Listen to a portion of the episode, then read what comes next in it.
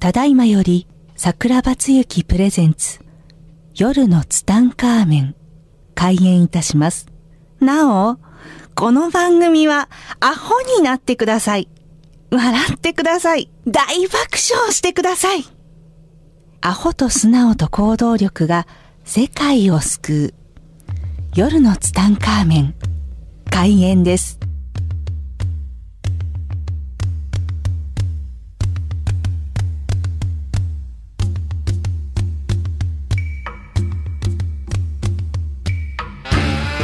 はい、皆さんこんばんこんばんは。は。桜庭つゆきでございます。アシスタントのギャオです。えー、一週間どんな感じだったですか、ギャオちゃんは。えー、4月に入ってはい。元気にやっております。何ですか？なんで棒読みなんですか？今の棒読みチェックでびっくりしましたよびっくり。してそう聞かれるあ突然振ったからあーそっかびっくりしたんですはい、というわけでですね。はい今週はですね。なんとなんと。今週のゲストすごいですよ。今週のゲストやばいです。世界的に、世界的にですよ。日本じゃないですよ。世界を股にかけるワールドワイドなベストセラー作家、翡翠小太郎先生が今週も来てくれました。ありがとうございます。よろしくお願いします。よろしくお願いします。で本当にありがとうございます。わざわざおいでいただきました。お忙しいのに執筆中なんですよね、先いやいや。もう本当に桜庭さんのね話はい聞きたくて、笑いたくて来ただけなんでわ本当聞いてたいだけなんですけどね。笑え笑えましたか？いや笑あうんあの前回は、はいもうね前の収録からき聞かせてもらってるから、はいもうシャプリは爆笑です、ね。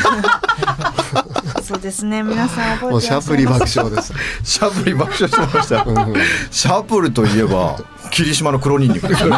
また宣伝してるいや黒島のね、というわけで今日も翡翠さんをこお はい。迎えしてですね,、はいそうですね。楽しくやっていきたいと思います、はい、やっていきたいですね。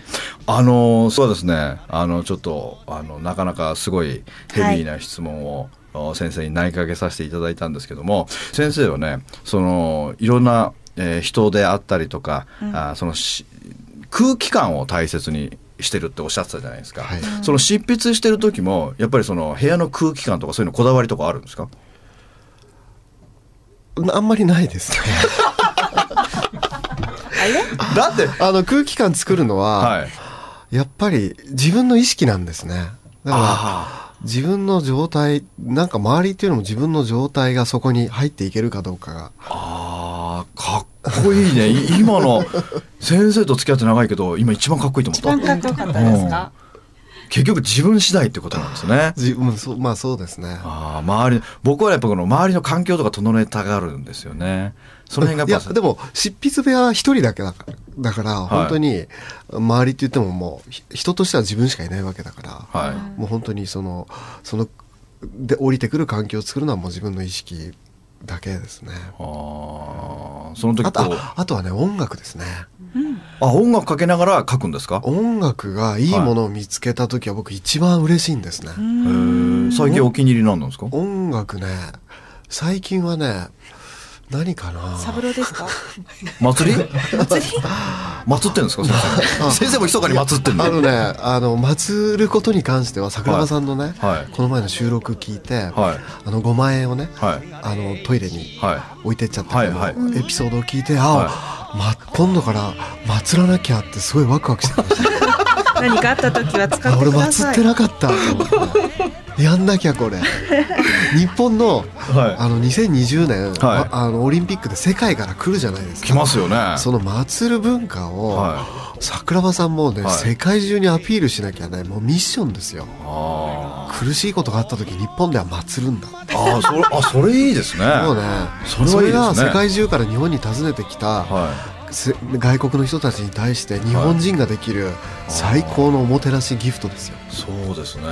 やっぱ成田から降り立った時はやっぱり祭りの僕のポスターが欲しいですね。欲しいね。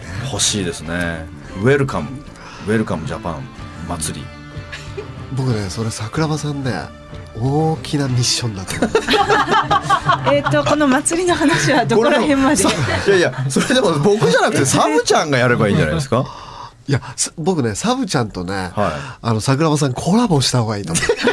周りの人ね、これ聞いてる方ね、誰か動いてほしいね。あの、いやでも北島三郎さんとご縁がある方はぜひ、いやでも僕ね本当にあの。サブちゃんに謝んなきゃいけないこだってねとありますよ、前のね、放送でも聞きましたけど、サピンブちゃんをポンダッシュして。げピンポンダッシュで激怒させた男なんですそうなんですよ。だってもうね 怒られちゃいサますね。ブちゃんの家ピンポンダッシュして本当にサブちゃん本人が出てねで思わずそうやっぱああいう時ってこうやっぱなんていうのかなこう伝説を作った男がかっこいいっていうか、まだ中学生ですからね、だからあの時ついねあのサブちゃんの「チラシ」ってね「チラシ寿司の歌を歌っちゃったんだよね。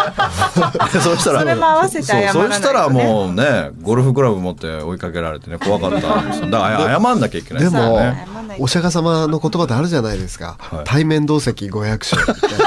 500 一緒に席をね一緒にご飯を食べた相手ははい。500回で。すね。人生で過去の人生でご縁があった人ぐらいのご縁があるって、で激怒させるっていうのは、なんかのもう過去はん。1000回以上マブダチやってないと激怒まではいかないですよね。またサブちゃんに会える時あるんですかねきますね。でもあのね僕が祭りの話をして、あの YouTube に祭りのあの URL を貼り付けた時に、あの僕ねどのぐらいの人が見るのかなと思って、カウント数え、ん。メモってたんですよ、今ねもうすごい数になってるんですよ。どれぐらい増えたんですか？いやもう500個ぐらい増えた。あみんなす祭りの祭りを聞いてるるんですよね ありがたいですよね。だから本当どんどんどんどん祭ってリピートして24時間家でかけていてほしいんですよね。常に。そうするとねあれ先生もそうだと思うけど音音楽繰り返し聞いてると勝手に耳の中で頭の中で流れてくるじゃないですか、すね。あの状態を作ってほしいんですよね。24時間祭る。ね。はい。はい。今日はですねはいなんと大阪からですね桜庭さんのこの放送をですね、はい。聞きたいがために大阪からわざわざ追っかけてですね来てくださった方もいて、ありがたいもうぜひねありがとうございます。は隣でねあの桜庭さんにぜひ聞きたいことがあるって。そうなんですか、はい。まあ今突然振ってみたんですけど。なんかびっくりされてますよ。でもね大阪から追っかけてきたのは事実なんでね、だって桜庭さんの来るまでに10時間ぐらいの公演聞いてて。はい。で桜庭さんのはい。話すっかり惚れ込んで、はい。もう今日も放送まではい。大阪からと、ね、埼玉まで。飛んできました。ですよね、はい。桜庭さんのどこがそんなに魅力あるんですか？ええ いやーもうなんか全身からパワーが溢れ出てるし、はい。私もどっちかっていうと元気な方なんですけど、自分より元気な人を自分より元気な人初めて見た。はい。ちょっと負けてるかもと思ったのがちょっと悔しくて。悔しくて観察しに来て、はい、そうです。いやいやそんな元気キャラじゃないですよ僕。エネルギーがなんかすごいいやいやもう。発散っていうかもううわーってなってるんで。いやだってどっちかっていうと僕も翡翠先生と同じで癒し系じゃないですか。いや 癒し系じゃないですか僕、癒されるってよく言われますよ。よ夜。い今ので突っ込むとこですよ。はい。ああのお仕事の話でもいいですか？はいはい喜んで。あ前回か前々回ぐらいの時に、はいあの23歳の暗黒の時代があったっておっしゃってそこからこう、えっと足立先輩と知り合ってっていうところの下りで、はいその後、はい。えっと社長になるというか起業される時のはい。最初の一歩ってはい。どんな風にされたのかなっていう。もう一番はあのサラリーマンが自分は絶対にできないってことを悟ったんですよ。はい。サラリーマンができないということは自分でやるしかないんですよね。あだからもう自分で起業しようって決めたんですよ。あはい。でお金がなかったのでもう借りるしかないって思って、はい。周りの人にお金借りたんですよ。で僕の中ではあのーダメになった時どうするかっていう保険を作らなきゃいけなかったんですよね。それで成功する可能性もね決まってるわけじゃないしもしかしたらダメかもしれないから、はい。その時はどうしようかっていうと、僕はねもう佐川急便に行くことを決めてたんですよ。その時佐川急便っていうのは月収50万円もらえてたんですよ。すっごい大変なんですよね。すごい大変です。ものすごい大変です。佐川男子。はい、だから僕はあの時1000 24 歳で、えー、1300万ぐらいの借金背負ったんですよ 1300万の借金背負っても毎月50万円もらえるってことはさ20万円生活費だとしても30万は借金の返済できるんですよ。あってことは年間で360万返せるんですよ。で1300万返しても4年ちょっとあれば完済できるんですよ。あでそういう僕の中で保険があったので、はいあのやろうって決めたんですよね。もしかしたら写真集に載ってたかもしれないですね。そうですよ。あの佐川のイケメン。イケメン。そう。ですだからオファーは来てましたよ。マジっすか？本当にあの自分はサラリーマンが絶対にできないってことを悟ったっていうところですよね、悟ったのとやっぱり自分もその足立先輩みたいに旅をしたいっていうのがすごく思ったんですよね、であとはそのやっぱり誰かが自分のことを待っててくれてるんだ。だからその人に会いに行くためにも今俺頑張んなきゃっていうスイッチが入ったっていう一番なんですよね。スイッチの切り替えですそうですよね。本当人生誰と出会うかで人生変わってくるって本当あの時あの先輩に会ったからこそスイッチを入れてもらって俺も絶対頑張ろうって思ったんですよねはい、わあありがとうございます。はい、ありがとうございます。こんなんでよかったんでしょうか？ありがとうございます、はいありがとうございます。僕もいいですか？はい。はい。えっ、と僕もはですね子供が2人いるんですけど、はい。桜庭さんもお子さんいらっしゃるじゃないですか、はい。子育てでここ子供のことで心がけてることってどういうことなのかな、っていうかもううち大きくなっちゃいましたからね、はい。あのー昔の話でもいいですかはい。実はねうちの息子からね、はいえ2週間ぐらい前にはい。電話かかってたんですよ、はい。電話かかってきて衝撃的な一言言われたんですよ「父ちゃん夜つた聞いてるよ」ってそれは衝撃的ですよ。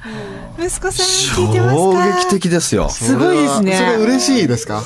いやー恥ずかしいよね。あでもでもねうちの息子ねなんか知らないけど、僕の講演会2回来たことあるんですよ、はいはいうん、いらっしゃってましたね。で。あのフィジーに留学してたんですよ、はい。でフィジーに留学してる時にあの父ちゃんの公演 CD 送ってきてくれって言われたんですよ。だからもしかしたら彼僕のファンなのかな？もしかして。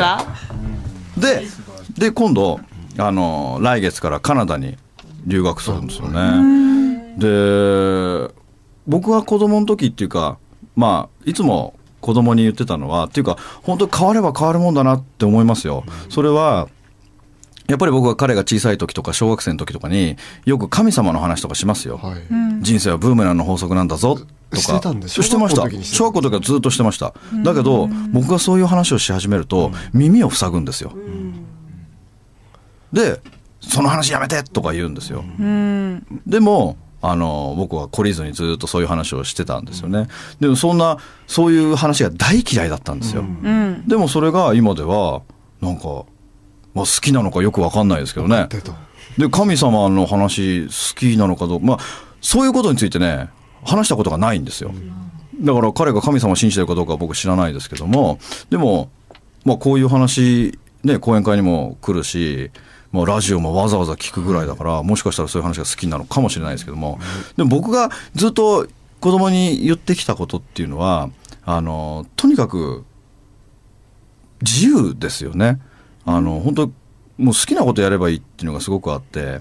で僕はもう思い出すのは本当にねあのなんていうのかな、まあ、例えばあのトイレ掃除にしてもそうだけども、あのやっぱりトイレ掃除のよく質問されるんですよ。私はトイレ掃除してるんだけど家族の人間が一切やらないんですっていう質問が多いんですよ。それしなくていいじゃないですか自分さえやってればいいのにどうしてもね人間って面白いもんで自分がやりだすとあの人もやらせないと気が済まないっていう DNA が入ってるからだから僕僕はね子供たちに言ってたのはぜこの話したよね。うん。あの絶対に楽しめる話。トイレ掃除はトイレにはウッサマ明様って神様がいいんだこの神様にエコひいきされたら不幸になりようがないんだ。みんな幸せになっちゃうんだ。でも一家にはその一つの家にはウッサマ明様一人しかエコひいきしないから君たちはトイレを絶対に掃除しないでくれって言ったんですよ。であと蓋も閉めないでくれって言ったんですで流さなくていいって言ったんですよ。父ちゃんがやるから。そう。父ちゃんが全部やるからとにかくこの家の中で父ちゃんだけが幸せになればいいんだ。父ちゃんが全てなんだ。だから君たちは絶対にトイレを閉めないように、掃除をしないように、うっさんお様は掃除をする人が大好きなんだよ。だから、父ちゃんは好かれたいから、この家で父ちゃんだけを見てほしいから、父ちゃんが掃除するから、君たちは絶対に掃除しないようにって言うんですよ。で、そうすると、たまに蓋が閉まる。っていうか、子供は絶対閉めるんですよ。閉めるから、閉めてると呼ぶんですよ。これ蓋閉めたの誰だって。いや、俺閉めたよとか言うと、なんで閉めるんだ？流すなって言っただろ？父ちゃんだけが見つかりたいんだっていう話をずっとしてたんですよね。だから、いつも家のトイレが綺麗なんですよ。で、外、外にいる時も一緒に娘もいるから3人で歩いてる時にわざとゴミを拾うわけですよ。で、ゴミを拾いながら歩いてて、いいか？絶対にゴミ拾っちゃダメだぞ。父ちゃんだけがゴミ拾うからな。ゴミを拾うとな、幸せになっちゃうんだぞ。でも、一家に一人だけしか幸せになれないんだ。父ちゃんだけが幸せになりたいから、お前はた、お前たちは絶対にゴミ拾うなよって言いながらずっとゴミを拾ってたんですよ。で、彼らが今、ゴミを拾ってるかどうかは聞いたこともないし、見たことがないかわからないけども、だから、やらせようと思うからやらないんであって、だ僕の教育が別にいいとか悪いとかないですけども、そういうふうにしてずっと彼らと接してましたよね。だから彼らがね、まあ今度聞いてみようかなと思うけどね、それが彼らが覚え、まあ小学生の時ですからね。だからどうかわかんないけども。息子さん祀ってるんじゃないですかねあ、祭っああの、講演会ね、来て、大小先払いの話をよくしてるので、もしかしたら、でも、彼音楽好きでね、いつもウォークマン、祭り流れてたらちょっと笑ってしまうね。まあ若いですね、しね19歳で祭ってたらすごいね。でもね、宇宙人に言わせると、僕の仲間のね、宇宙人に言わせると、あなたの息子さんは、お父さんより全然すごい人になるっていうのは言ってましたね。で、彼は日本には全く帰ってこなくなるって言ってましたうね。んもう海外なんか？もう来月から行っちゃいますね。はい。でも本当ね、彼は、あの、自分でやりたいことを見つけてすごいなと思いますよね。あの、えっ、と、航空関係の仕事に就きたいって言うんですよ。だからその航空の、えー専門学校みたいなの行くんですよね。うんあのカナダですからね。すごいですよね。そんな夢を自分で見つけてきて。だ本当はフィジーに1年間いるはずだったのに、夢が見つかったから父ちゃん俺カナダでその航空学を勉強したい。いあフィジー終わったからじゃないや終わったからじゃないんですよ。夢が見つかったからもうここにいてもしょうがない。やりたいからカナダに行かせてくれって、いいですね。なんかフィジーで遊びながら語学もみたいな感じではないんですね。そうなんですよね。はい。面白いですよね。あとはですね僕たまに聞かれるのが親を許せないっていうケースね。桜庭さんなら。それはまさしく僕ですよね、だってもう僕はもう18歳まで虐待されてましたから本当に許せなかったですよね、もう本当に本当ね時代背景がちょっとずれてもし今であったら、やっぱこうインターネットの情報社会じゃないですか、もう絶対にねあの完全犯罪っていうのでね何か絶対やってたと思いますよ。とにかくもう本当にもう何かしたくてしょうがなかったですよね。だから時代があの時ですごく良かったなっていうふうに思うんですけどもやっぱり僕が、うん、父を許せるようになったっていうのはやっぱりそれはまたインドにねそのアガスティアの葉っぱっていうのを見に行った時に、えーそのねまあこの話はね4時間かかるんでね。これどうですか？この30分番組だからあの8回講座みたいな感じで。あギャオが怒ってるからやめます。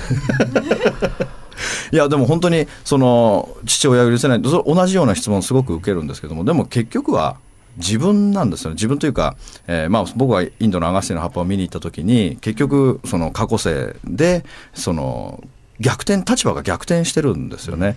で逆転してて自分がやってきたことを根性はされてるだけなんですよね、まあそこに気づいた時に本当に親父に対して申し訳ない、まあ、自分がしたから今度は自分がされる番じゃないですか。僕この話はねもともと斎藤ひとりさんがね全く同じ話をしてたんですよ、へえあの斎藤ひとりさんの「あのつやこ49」っていう CD にね全く同じ質問があって、で私はそのお兄ちゃんが許せないんですっていう話があったんですよね、で私はお兄ちゃんが許せないんですけどどうしたらいいでしょうかって質問の中でそれはあんたが過去生でお兄ちゃんにやってたことを根性ではされてるだけなんだよって。だからそれでチャラなんだよそれに対してぐちぐちぐちぐちぐちぐちぐちぐち文句言ってるから何にも現状が変わらないんだっていう話をしてだからその話がストーンと腑に落ちたというかそそれから僕はこの怪しい話に怪しい世界に来たきっかけがその話なんですよ。その話なんですね。ひとりさんの CD ですね。だからねそれそれを聞いてまあアガシアの葉っぱを見に行ったけども、本当にその通りだったんですよね。で結局根性でずっと父親に虐待されてきたけれどもでも実はその過去生において僕がお父さんをずっといじめてきたということなんですよね。っていうかまあいじめてきたというかまあ僕はいじめるよりも僕はもう見捨ててしまったのでね病気の親父を見捨ててしまったっていうのがあるので。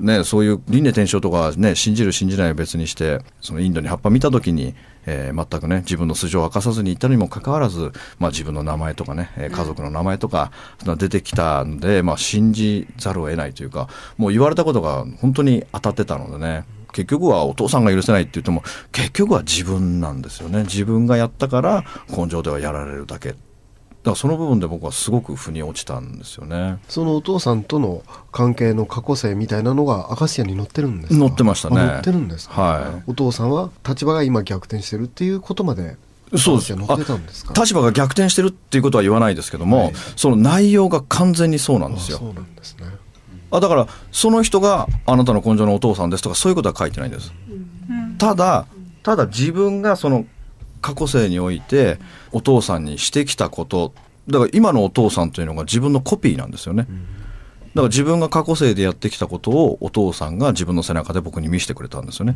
で、これは多分僕は上でお願いしてきたはずなんですよね。自分はそんなに、あの、過去にね、悪いことをしてきた。だから今回はその罰を受けなければいけない。だから、あーあなたがね、お僕の自分のどれだけ悪いことをしてきたのかっていうコピーを演じてくれませんか？っていうのをお願いして、えーきっと生まれてきてくれてると思うんですよね。でやっぱり人間に生まれ変わるのって大変じゃないですか。生まれがたき人界に生まれしを喜ぶってお釈迦様の言葉があるように本当にすごい大変ですよ人間界に降りてくるのは。でもその大切な一回を僕のコピーを演じるためだけに生まれてきた親父っていうのはすごいみんなに嫌われて嫌な役ですよ。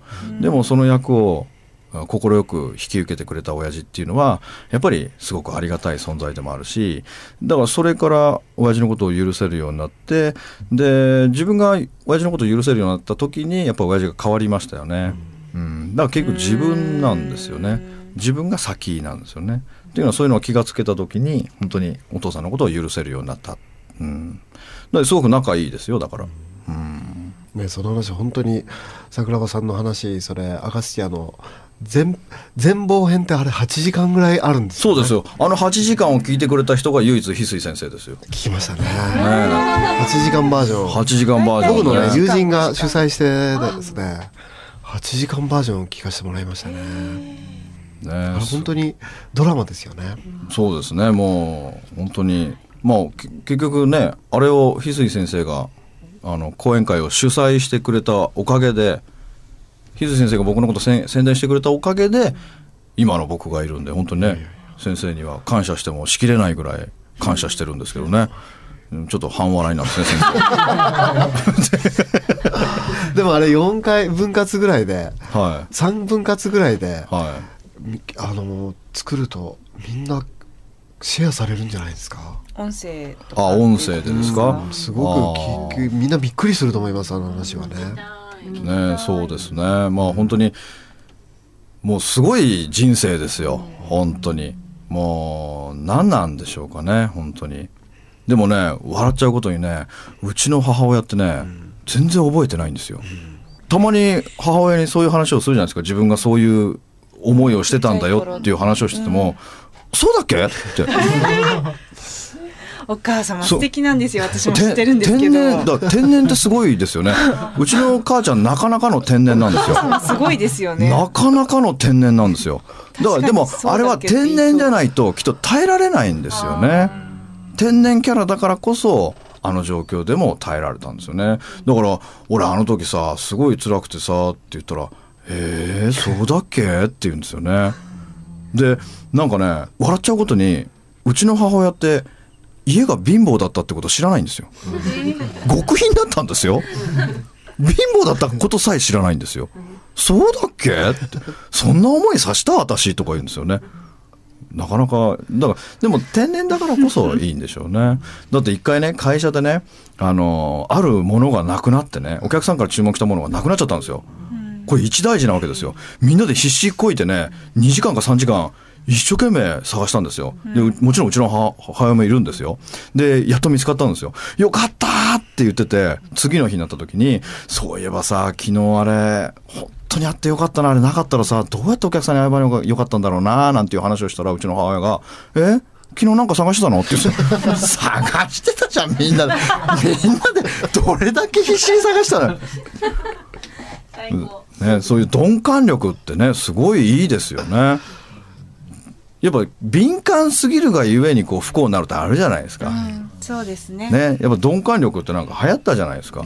鈍感だからゆえにそういうことに気がつかない。で気がつかないってすごいいいことですよ。うん。気がつきすぎるのが問題であって気がつってしまうからこそ問題なんですよね。だって問題解決ってさ3つあってさ戦うのか逃げるのか受け入れるのこの3つしかないんですよ。戦うか。逃げるか受け入れるこの3つしかないんですよ。うん。で究極的に言うとあと3つあるんですよ。あと三つ。はい。あと3お願いしつあと3つっていうのはあのー今忘れちゃったんだよ。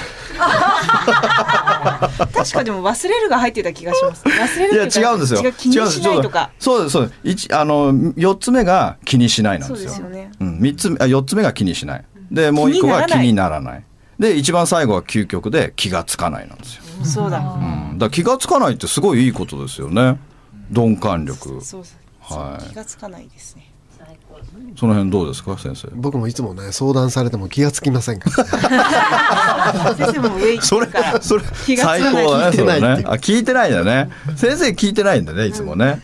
だって今日もさあの先生聞いてくれてないよね？いや聞いてますあ聞いてるもう聞きに来てますから でもねまあこうやってねわざわざ先生来ていただいてねね本当にありがたいことこの上ないですよあねー。今日もそろそろ時間が。えもうですか？うん、今週も楽しく過ごしてきましたが、はい。じゃあまた先生本当にありがとうございます。ありがとうございます本当にねお一言ずついただいて。は来たんで本当に楽しませてもらいましたありがとうごい。ざいま先生毎週来てくださいよ。すいやもうん、執筆しながら聞いてね参加してもらえれば。うもう桜庭ファンに叱られます、いや僕翡翠先生のラジオに出してもらった時ね、僕ばっかり喋ってしまうから翡翠先生のねリスナーに怒られたんですよね。絶対そうですよね。はい、翡翠先生のその癒しのね、声を聞きたいのに、えーあなたばっかり喋って翡翠先生のことが全然喋れないっていうね、えー翡翠マニアからお叱りを受けたことがあるんですよね。